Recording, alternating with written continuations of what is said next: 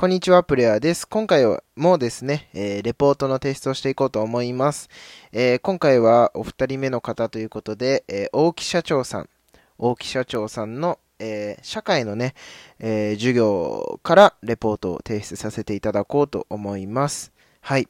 で、大木社長さんはですね、えっと、今、社長さん、うん、会社をね、え経営されていらっしゃる方でして、あの、大木社長さんからね、こう、経営学のね、ことを学びたいっていう風にね、こう、ツイッターかな？ツイッターでこう、リプさせていただいて、あの、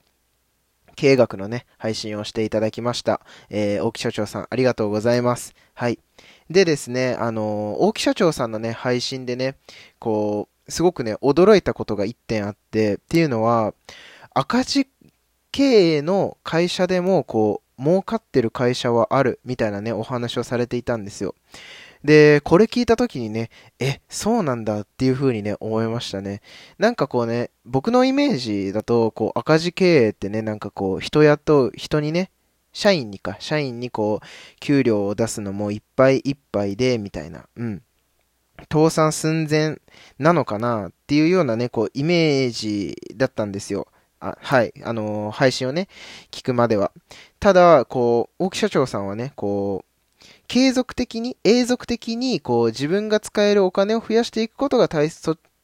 大切なんだよと。うん。こう、赤字経営がどうのこうのじゃなくて、こう、結果的にはやっぱり自分が使えるお金を永続的に増やしていくことの方が大切っていうことをおっしゃっていて、あのー、すごくね、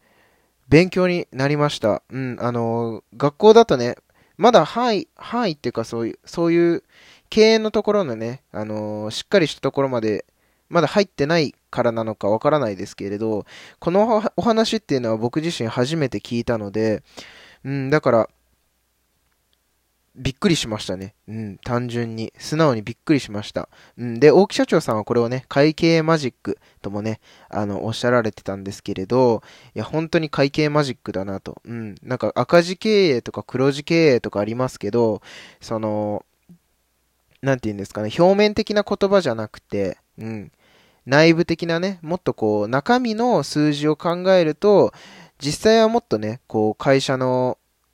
経営とか会社のこう、運営方針みたいなものって、こ